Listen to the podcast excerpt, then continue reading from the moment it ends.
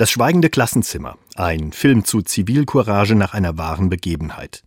Eine Abiturklasse in Ostberlin wagt 1956 eine Schweigeminute für die Opfer des Ungarnaufstands.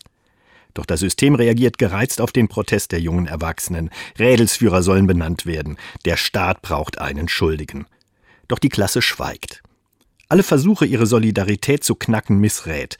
Selbst mit fiesen Verhörmethoden und Drohungen aller Art. Die Klasse hält dicht.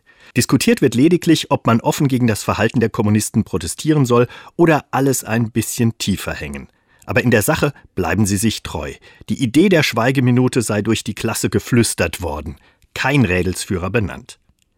Der Staat zeigt in seiner Ratlosigkeit gegen die Zivilcourage sein hässliches Gesicht.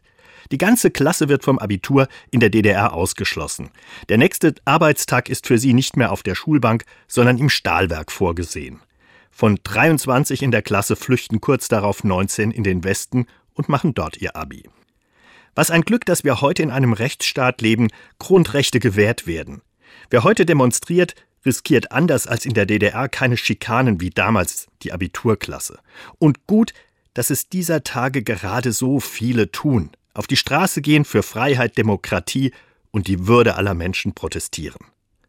Und wenn Sie bis hierher vielleicht Jesus vermisst haben, der würde sowohl den Schülerinnen und Schülern wie auch den Demonstranten heute sagen, geht hin und macht es so wie sie.